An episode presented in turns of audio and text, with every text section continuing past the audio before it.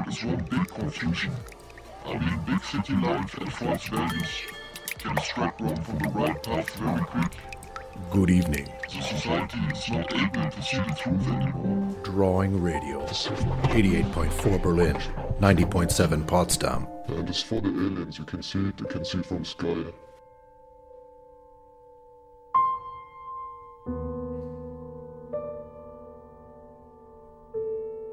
Charta 4 Sound and Order vom 20. Januar bis 18. Februar 2023 im Hound, Berlin.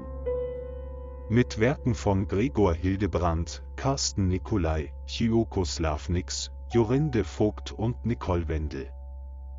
Kuratiert von Jan-Philipp Frühsorge und Stefan Klee.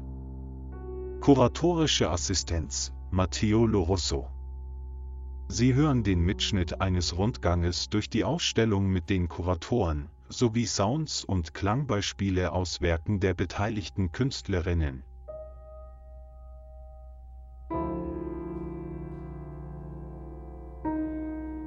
Wir könnten am Anfang uns als, ein, als einläuten, wie so beim Big Ben.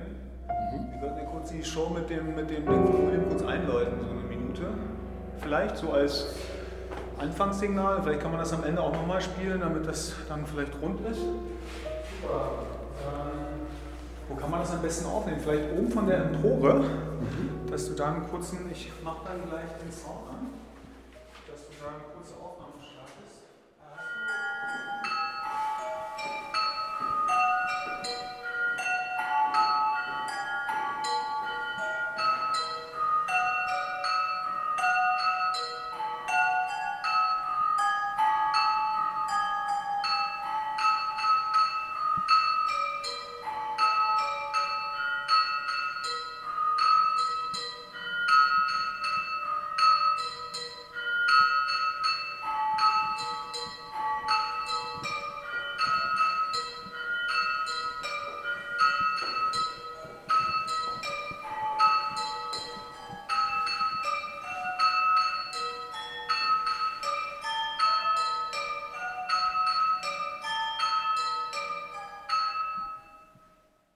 Schönen guten Tag. Stefan Klee ist mein Name. Äh, willkommen zu der Radiosendung ähm, über Zeichnung. ähm, wir sind sehr froh, dass wir heute unsere Ausstellung Charta 4 Sound and Order vorstellen dürfen. Wir, das heißt ähm, mein Co-Kurator und ich. Ähm, mein Co-Kurator ist auch jetzt mit dabei bei der Führung und äh, stellt sich vielleicht auch kurz nochmal vor. Ja, hallo, Jan-Philipp Frühsorge, Co-Kurator der Ausstellung und ähm, seit vielen, vielen Jahren ähm, zum Thema Zeichnung unterwegs.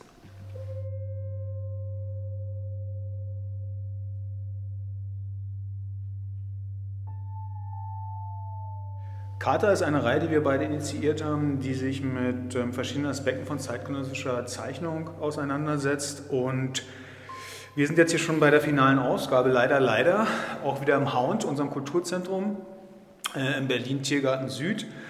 Und äh, die finale Ausgabe heißt Sound and Order. Insofern ist das Format äh, Radio hier wunderbar, weil es geht halt auch um diverse Geräusche, ähm, Klänge bis hin zu äh, Sinfonien, Musikstücken und ähm, systematischen Tonabfolgen. Und die Ausstellung äh, stellt sich jetzt immer die Frage, äh, wo gibt es da eventuell auch Verbindung zum visuellen Bereich, zu Notation auf dem Blatt Papier, zu Zeichnungen und zu grafischen Systemen. Ja, also wie gesagt, vierter Teil äh, eines, eines Zyklus, der die ganz unterschiedlichen Facetten und Berührungspunkte von Zeichnung zu anderen ähm, visuellen, aber eben auch nicht nur visuellen Ausdrucksformen äh, beschreibt. Ähm, das waren Themen, die mit Raum zu tun hatten, die mit Erzählung, mit Identität, ähm, mit Mapping.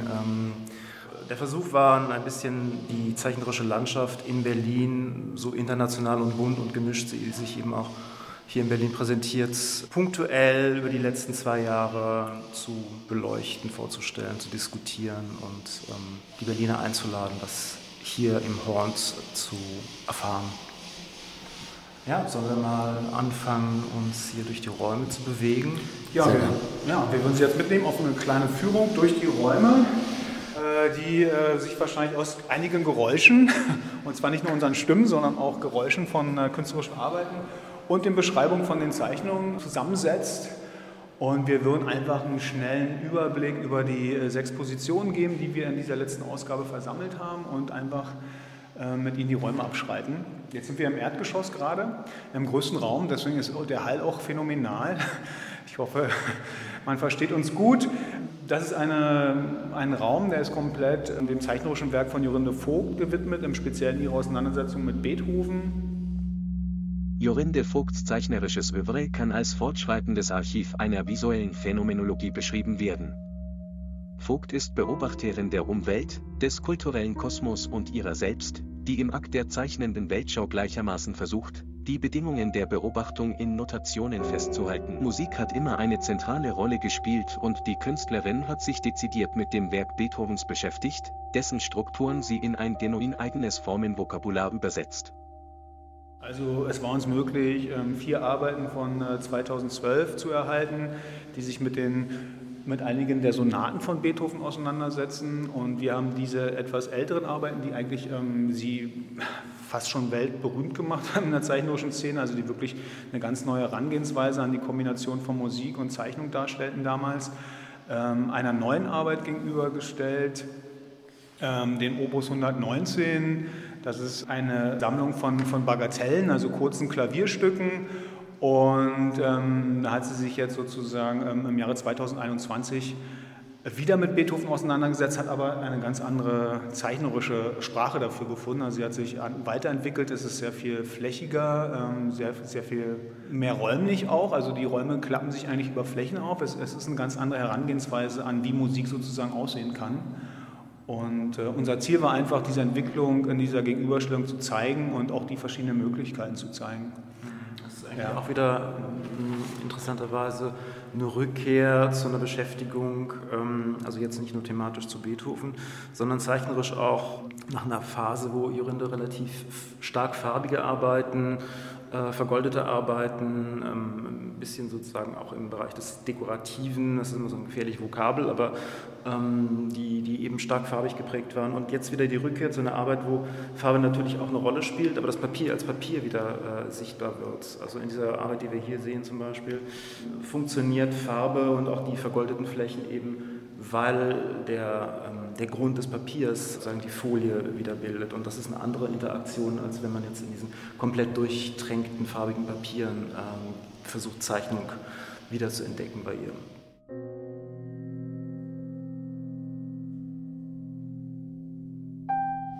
Man muss dazu wissen, dass Jorinde auch eine praktizierende Musikerin ist. Sie ist eine Cellospielerin. Sie hat verschiedene Musikstücke mit zeitgenössischen Komponisten und Musikern aufgenommen. Das kann man sich jetzt auch wunderbar in der Ausstellung im Hamburger Bahnhof über Musik äh, anhören. Da gibt es das gelbe Album von ihr als Beispiel. Also sie kommt sozusagen, sie kennt die Praxis, sie weiß, wie, wie, es sich anfühlt, einen Ton zu erzeugen und dennoch hat sie einen eigenen Weg gefunden, äh, diese, dieses Gefühl ähm, in eine Form von Lineatur aufs Blatt zu zaubern und das ist ähm, für viele Leute wirklich ähm, dynamisch und ähm, berückend und erstaunlich, was da sozusagen möglich ist und wie sie diese Umsetzung geschafft hat. Und das wäre jetzt von meiner Seite zu Jorinde nochmal. Ja, also prinzipiell finde ich halt das Faszinosum ähm, bei der Arbeit äh, von Jorinde liegt in der Art, ähm, wie man über den Begriff Diagramm auch nachdenken kann. Also viele Besucher, viele Betrachter der Arbeiten haben natürlich äh, immer die Vermutung, dass es ein System ist, was sich äh, lesen lässt im Sinne einer Notation oder eben eines, eines Diagramms, was äh, eindeutig interpretierbar ist. Das aber wiederum ist, denke ich, ein Trugschluss. Also es ist zwar die Übertragung bestimmter Phänomene, aber die Lesbarkeit ähm, ist dann doch wieder ganz individuell und idiosynkratisch. Also sie entwickelt Systeme, die sie in dem Moment des Machens, äh, sich selbst beim Machen auch beobachtet. Also es ist eigentlich wie so eine Art Selbstversuch, die ähm, atmosphärischen Bedingungen des Kunstmachens auch ansatzweise erfahrbar werden zu lassen. Und da benutzt sie eben die Sprache des Diagramms. Aber ähm, das Lesen und Dechiffrieren des Diagramms ist dann wiederum aber auch eine individuelle Herangehensweise, die jeder Betrachter, Betrachterin für sich selbst finden muss.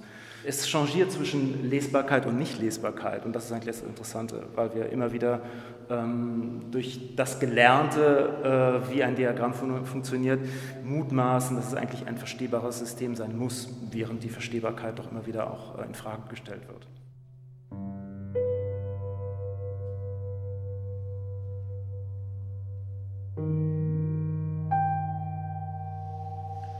Ja, dann gehen wir einen Raum weiter.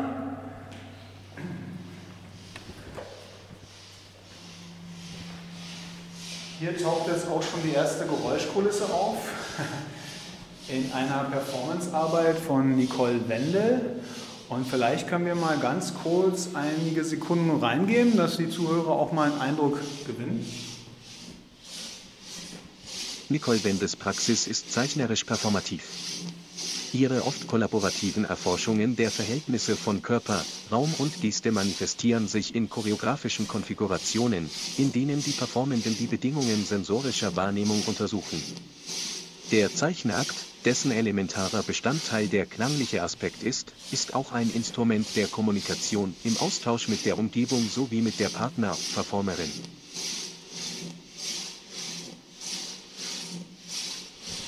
Also man sieht die Künstlerin beidhändig oder beidarmig auf einer Fläche agieren und zeichnen. Also sie ähm, hat eine sehr archaische Form von Zeichnung gewählt. Sie hat zwei Steine in der Hand und ritzt praktisch in die Fläche rein.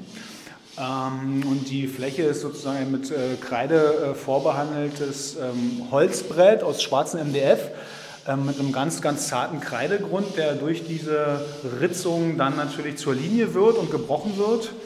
Und dadurch ritzt sich die Zeichnung praktisch wie eine Gravur in dieses Brett ein. Und das Ergebnis dieses Prozesses kann man auch in der Ausstellung sehen, als Objekt in der Mitte. Also dieses Brett steht praktisch als Tisch bei uns im Raum, die Steine liegen da und man kann ähm, die finale Zeichnung dann auch hier oder die finale Gravur dann auch hier im Ausstellungsraum sehen.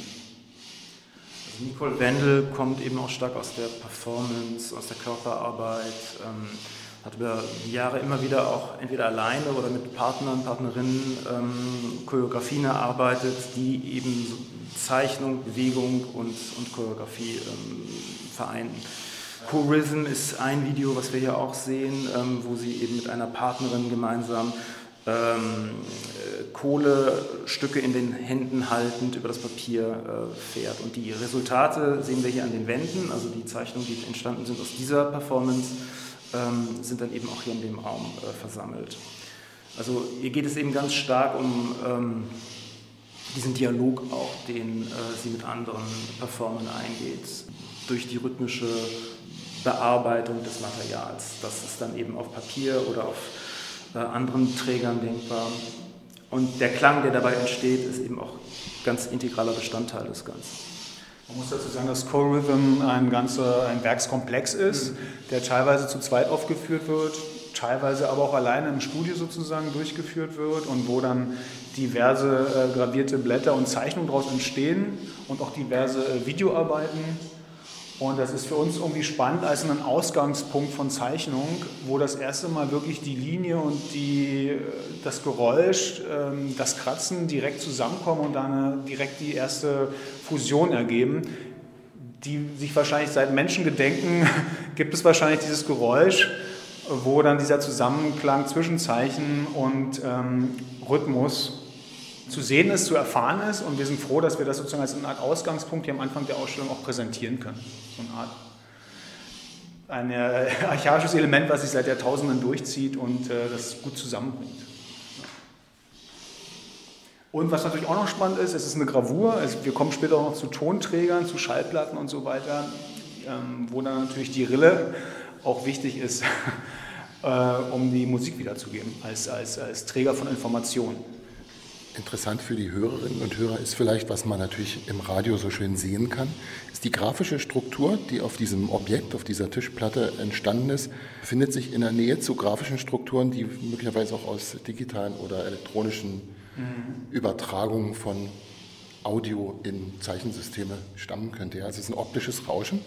Die Frage, die ich eigentlich stellen wollte, ist, mhm. ob diese entstehenden Audiosequenzen noch eine andere Funktion haben, ob die dann irgendwie weiter bearbeitet oder Verwendung finden in anderen Audiostrukturen, Songstrukturen, Stücken. Meines Wissens sind sie die Grundlage für die äh, Videoarbeiten, also die Filmarbeiten, die durchaus von ihr als eigene künstlerische Arbeiten angesehen werden, weil die auch ähm, so aufgenommen sind, dass sie nicht nur rein dokumentativ sind, sondern auch teilweise zurückgespult werden. Und da wird teilweise mit dem Schnitt des Videos, wird dann auch der Sound nochmal leicht verändert und leicht strukturiert. Und da gibt es dann auch wieder diese Fusion von was Visuellem und den Sound. Aber sie ist jetzt noch nicht so weit, dass sie jetzt anfängt, eigene Musikstücke damit äh, zu komponieren oder zu schneiden. Kann noch kommen. Also sie äh, wendet sich immer mehr der Musik zu. Es wäre spannend. Es ist schön, einfach diesen, diesen Rhythmus hier zu haben. Und ähm, ich kann mir vorstellen, damit kann auch noch mehr passieren. Aber momentan sind wir da noch nicht. Auf jeden Fall wird sie am Ende der Ausstellung zur Finissage nochmal eine Performance hier machen im, im Horns, äh, zusammen mit der Komponistin Ruth Wiesenfeld. Und ähm, die beiden werden also in den verschiedensten Räumen des Horns äh, Klänge erzeugen und äh, mit dem Publikum interaktiv auch äh, arbeiten. Wir werden es zum Ende hin noch mal ganz dezidiert sagen, aber die Ausstellung geht bis wann und wann ist die? 18. Februar ist der letzte Tag. Und da ist dann auch die Finissage? Da ist dann auch die Finissage und die Performance von ähm, Nicole und Ruth. So, jetzt betreten wir den nächsten Raum und kommen zu einer anderen Videoarbeit, die sich mit Zeichnung und äh, Musik auseinandersetzt. Und zwar ist das die Arbeit Gebrauchsspuren für Cembalo von William Engelin. William Engelin ist bildender Künstler und Komponist. Er geht in seinen Installationen, Videoarbeiten und zeichnerischen Werken Klangstrukturen, Raum sowie Zeiterfahrungen und der feinmotorischen Sensorik der Hand auf den Grund. Zeichnung ist bei Engelin nicht der visuelle Erfüllungsgehilfe einer kompositorischen Praxis, das Medium folgt eigengesetzlich seinen Notwendigkeiten und wird experimentell und formbewusst verwendet. Engelin, ihr, findet Situationen, in denen das Hören zu Übungen der Selbstbeobachtung wird. Im Takt der Klänge strukturiert sich auch das Sehen um. Äh, er war inspiriert ähm, von dem Springen einer CD, eines er war in einem Zeichnungsprozess, hat in seinem Atelier gearbeitet und hat sich ein Stück ähm, angehört auf einer CD Kodaks Ghosts. Und plötzlich, wie das manchmal so geisterhaft passiert, kam es halt zu diesem Hänger auf der CD und er hat dann festgestellt, dass der Hänger nicht final war, sondern dass es dann teilweise weitergesprungen ist und der nächste Hänger kam, also eine Form von repetitiven Sounds entstanden ist, die ihn so inspiriert haben, dass er diese Dinge versucht hat aufzunehmen beim nächsten Mal und auf Basis dieser Aufnahme dann selber ein Musikstück äh, geschrieben hat für ein sehr altes Instrument, nämlich für das Cembalo was aber dann in der Tastatur und in dem Nebeneinander der Tastatur auch fast wieder sehr grafisch wirkt, wieder sehr systematisch natürlich in dem Wechsel von schwarz und weißen Tasten. Daraus hat er eine tolle Videoarbeit äh, entwickelt, die heißt Gebrauchsspuren für Cembalo und dafür haben wir ihm einen eigenen Raum gewidmet, wo man sich ganz auf diese Videoarbeit und auf diesen Sound konzentrieren kann. Wenn Sie wollen, können wir auch nochmal den Sound kurz hörbar machen, als kleinen, damit man einen kleinen Eindruck hat. Also ich denke, wenn ich sage repetitiv, wiederholen, ist das auch nicht untertrieben. Ich würde fast sagen perkussiv. Also hier wird das Cembalo mhm. tatsächlich zu einer Art ähm, äh, Schlaginstrument. Also die äh, Cembalistin ähm, äh, ist tatsächlich in der Lage, äh, hochkonzentriert diese Fehler äh, in Anführungsstrichen so lange eben zu wiederholen, dass daraus ein minimalistisches ja, Musikstück geworden ist.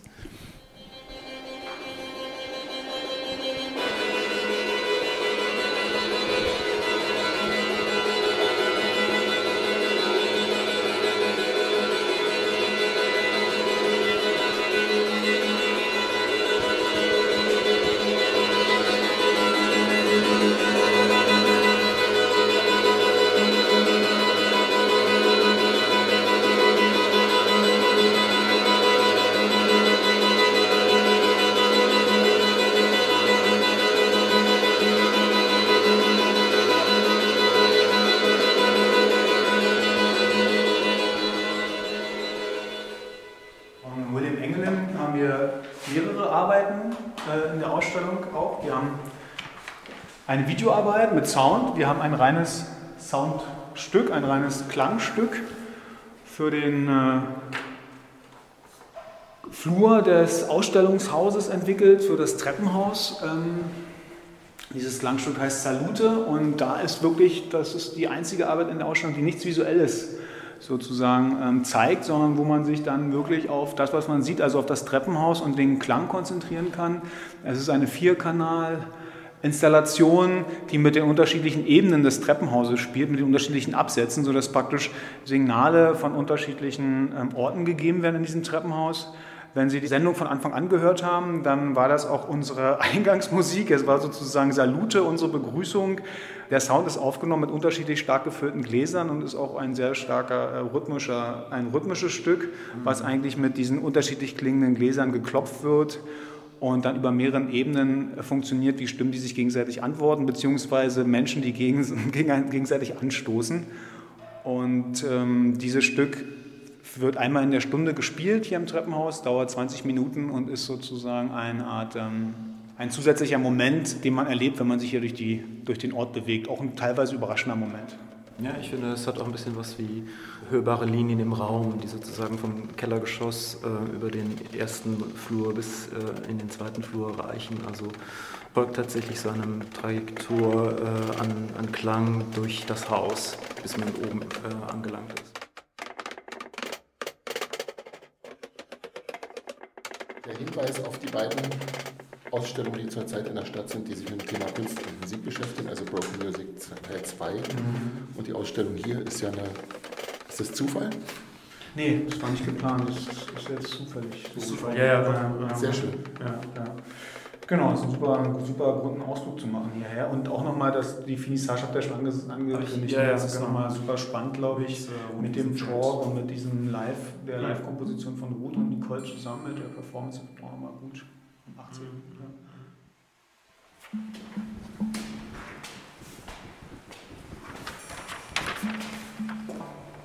Wir sind uns ja schon mal hier begegnet in dem Haus in Vorbereitung unseres Festivals vor zwei Jahren. Und ich glaube, da war die erste Ausstellung aus dieser Reihe. Richtig, ja. Also die allererste war eben dem Thema Raum äh, gewidmet. Und, ähm Der Ort ist ja ein Glücksfall für die Stadt, weil das ist wirklich ein, man könnte sagen, das sind ideale Räume für diese Art von Ausstellung. Mhm. Ein bisschen abgelegen, aber das ist auch unter Umständen ein Pluspunkt, weil hier ist eine Ruhe, die man selten in der Stadt ja. findet.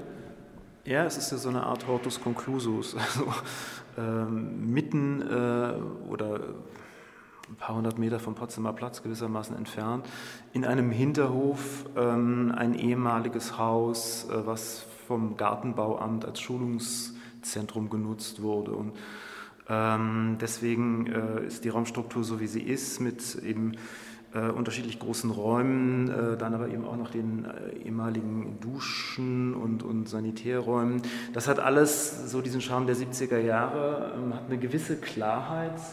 Ähm, und dann gibt es eben auch noch diese Rufsituation, die wir im Sommer dann natürlich auch für äh, Konzerte und ähm, Performances und auch Skulpturen äh, nutzen.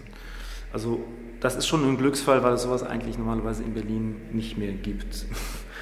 Und ähm, ja, wir hoffen, dass ähm, der Ort auch eine Zukunft haben wird, weil das natürlich immer davon abhängig ist, wie weit man eben Fördermittel bekommt, wie weit die Mietverträge verlängert werden. Und das ist gerade auch ein großes Thema hier für uns. Also insofern hilft vielleicht die Bekanntheit äh, zu steigern, auch ähm, den Ort zu sichern längerfristig.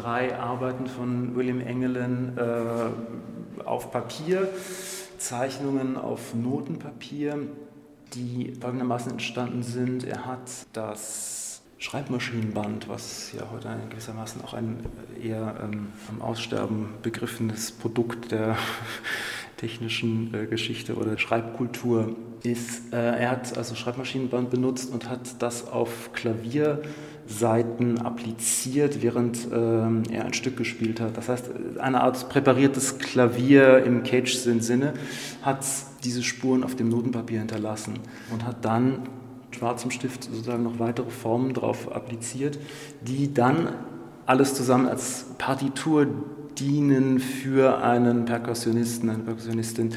Das heißt, man hat also Klavier und Percussion auf dem Papier als eine sehr frei interpretierbare äh, Partitur.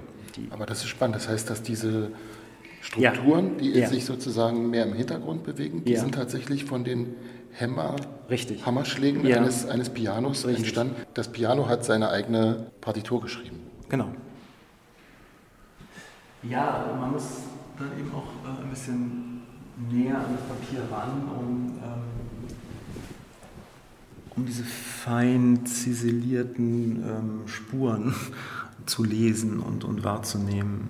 Das ist eben auch in einer Zeichnungsausstellung immer wieder der Punkt, wo man sagt, tretet doch ein bisschen näher, guckt, guckt genau hin. das, was dem Museumsbesucher nicht möglich ist, kann man hier machen. Also man kann sehr nah rangehen mhm.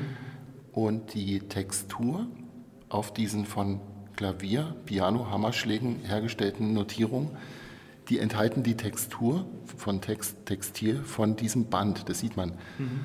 Und wenn man das nicht weiß, denkt man, das ist ein Kopiervorgang und irgendeine Art von Raster, aber es ist genau. eine textile Struktur.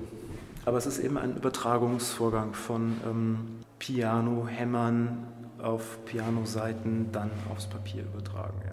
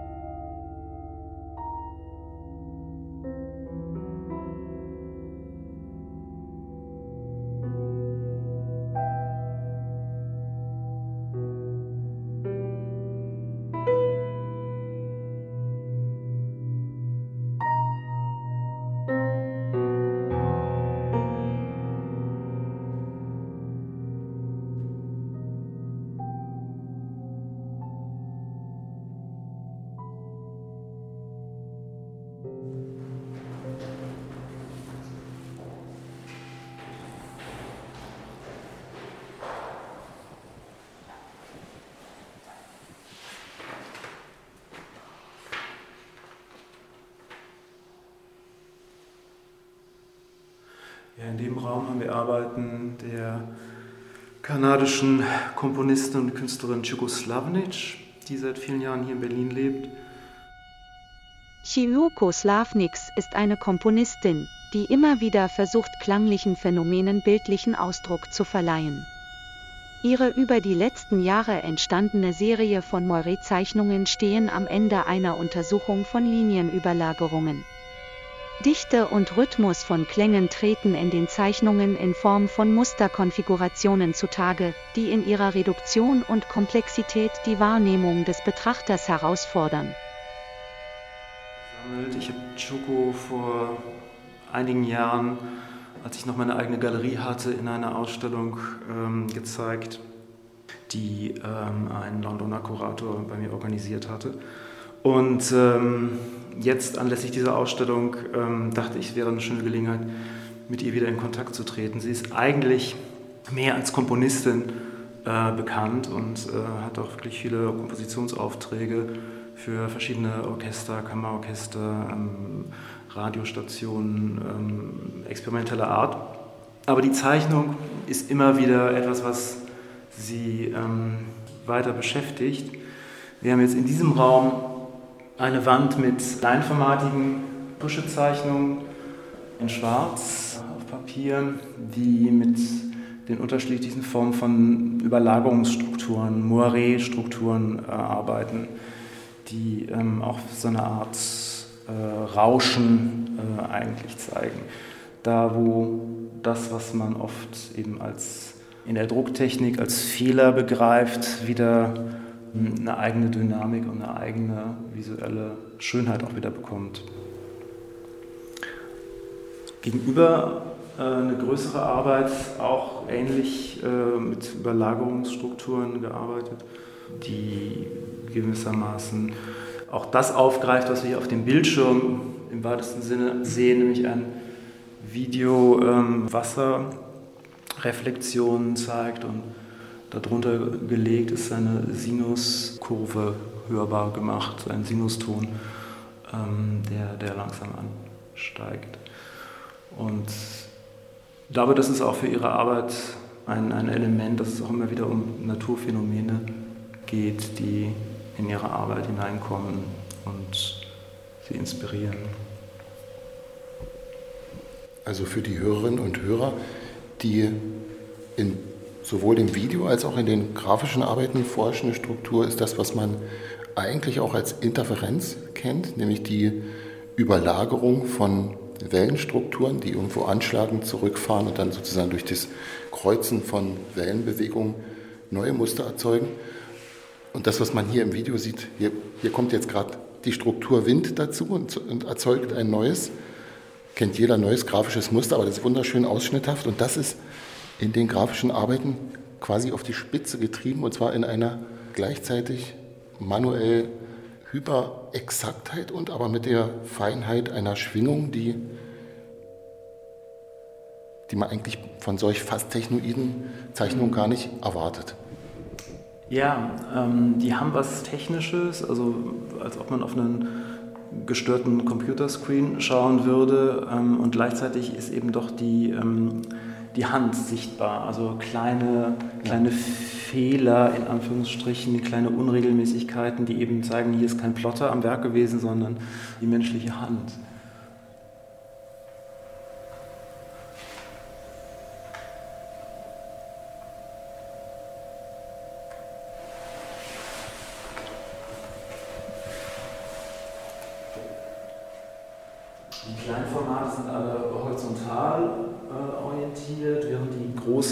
Gegenüber vertikal äh, ausgerichtet ist. Das ist vielleicht auch nochmal etwas, um sozusagen diese, die Linien, die im Raum schwingen, ähm, in unterschiedlichen Ausrichtungen zu, zu erfahren.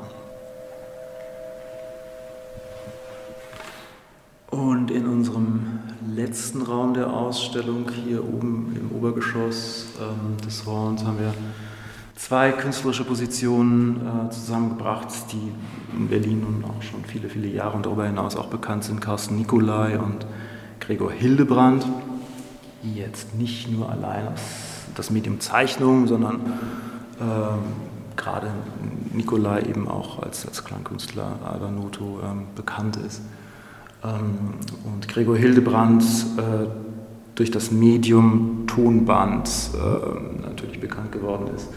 Gregor Hildebrand verwendet gebrauchte Kassettenbänder, Vinyl oder Videotapes als Hauptmedium für seine Bilder und Installationen.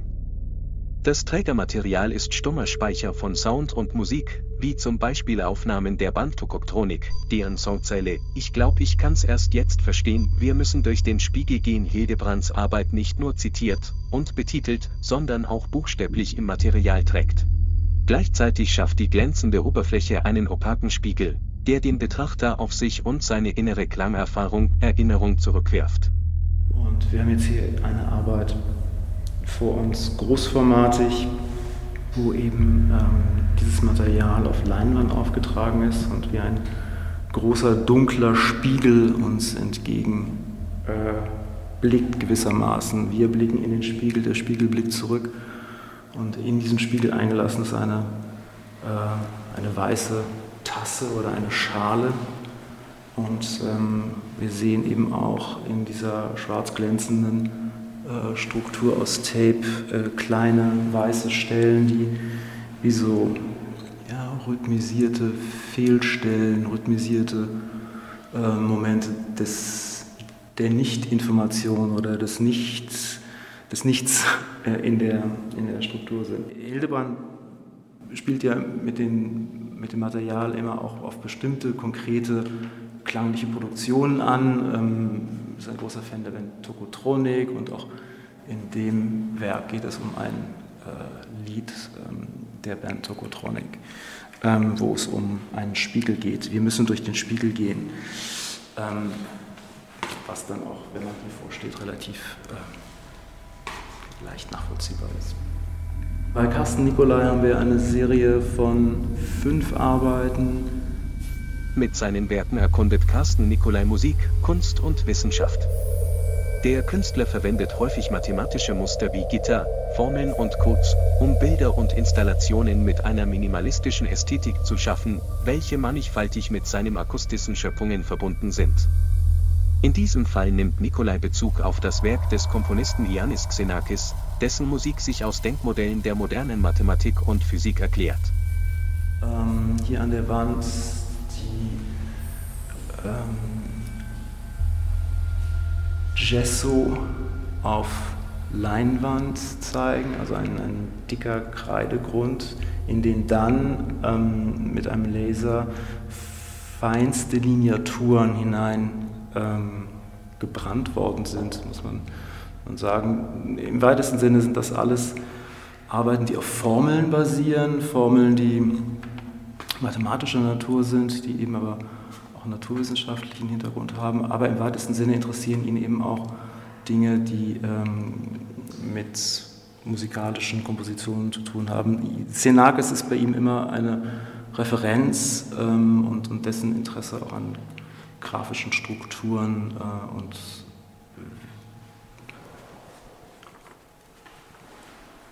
ähm, also hier geht es um Formeln, in denen sozusagen auch Variationen der Formel gezeigt werden.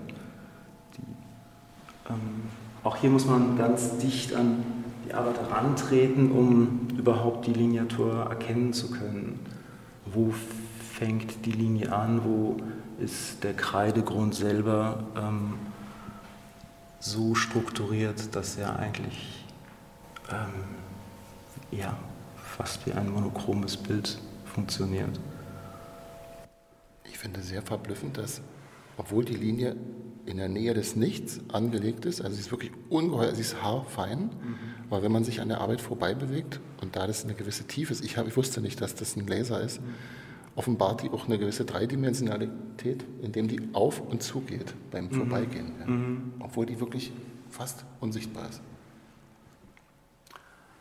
Ja, es ist immer wieder ähm, verblüffend, wie, wie sehr ähm, die Linie, so fein sie eben ist, äh, unsere Kapazität aktiviert, gewissermaßen scharf zu stellen und zu fokussieren und dann ähm, das, was so fast nicht wahrnehmbar ist, dann doch äh, wieder festzuhalten. Die Arbeiten haben eine ganz große ähm, in ihrer Stille ähm, Prägnanz und, und ähm, ich finde auch, wenn man von der Seite guckt, dann sieht man eben diesen ganz stark aufgetragenen Kreidegrund, äh, der wiederum eine ganz eigene ähm, Qualität in, in, der Materialität hat. Ähm, auch die Zeit, und das ist natürlich immer wieder ein Faktor, auch in der Klangkunst, in der Musik, ähm, ist hier eigentlich auch wie so ein Sediment ähm, sichtbar, was über einen längeren Zeitraum aufgetragen ist und diese Schichten produziert, in diese Schichten, in die dann die Linie hineinkommt. Ähm, interessant vielleicht an der Stelle auch, ich vermute, diese Arbeiten sind fast nicht reproduzierbar. Absolut nicht, nein. Weil man, nee, weil man auch diesen Moment nicht abbilden kann, nämlich des sich dran vorbei bewegens und wie dann die Arbeit, die bleibt natürlich wie sie ist, aber eigentlich fast reagiert. Ja? Und insofern eine große Nähe zu musikalischen Abläufen. Mhm. Hm? Also in dem Raum finde ich auch ganz stark diese Materialität, sozusagen dieses glänzende Tonband äh, bei Hildebrand, was auch in der Größe ähm, dann so ein bisschen einen herausfordert, während dann diese ganz zarten, feinen, weißen Arbeiten, ähm, das ist auch ein starker Kontrast. Also das klingt dann auch miteinander irgendwie vielleicht nicht ganz harmonisch, das ist auch immer eine Frage. Ähm, man produziert ja auch gerne ähm, Widerspruch oder ähm, etwas, was jetzt nicht unbedingt nur äh, perfekt zueinander passt. Wobei ich finde, der Raum ist gerade aufgrund seiner Materialität dann wieder eigentlich eine spannende Konfrontation geworden.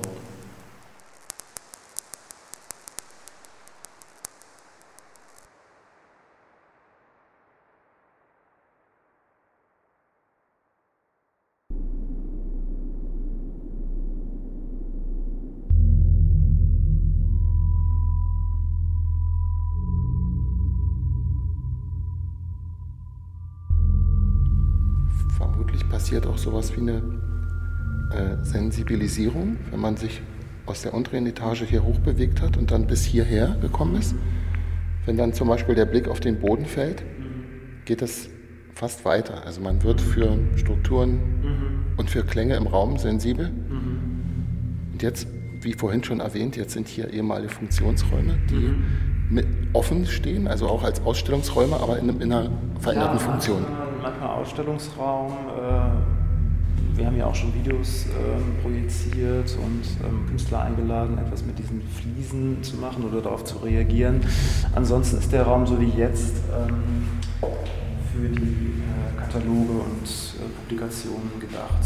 Eine Art Lesesaal, gleichzeitig aber eben auch von der Ästhetik her ein, ein alter Waschraum und ähm, das ist eben die Besonderheit dieses Ortes, dass so dieser Charakter ähm, doch noch stark erhalten ist und gleichzeitig passiert jedes Mal, wenn, wenn er durch Kunst aktiviert wird, etwas, was ihn neu auflädt und ähm, ja, überraschend anders sein lässt.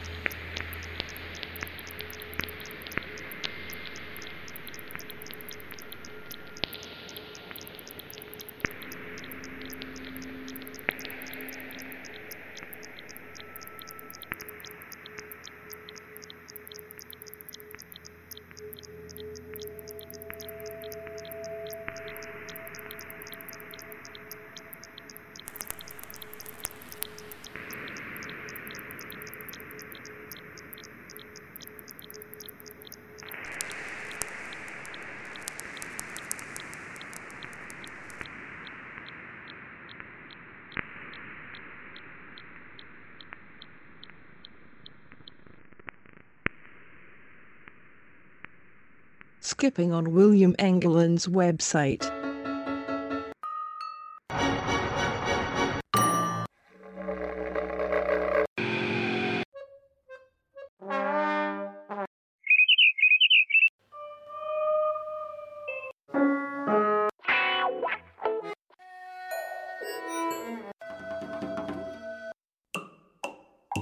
Klavierunterricht. Can you tell me a joke about your profession?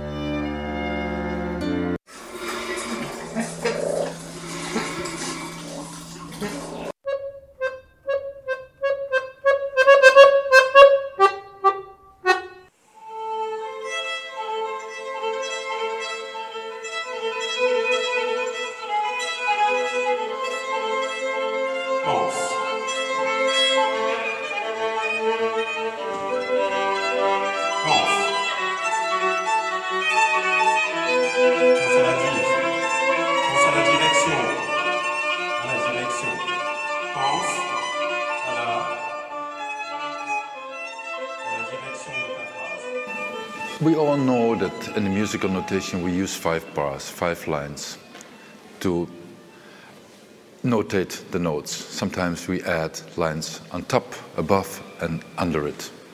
But a lot of sounds and a lot of notes can be read in between the lines, in between the bars. Think about the microtonalities and about the noises. So, our notation system that we are usually the musicians are working with and composers are working with is just a very strict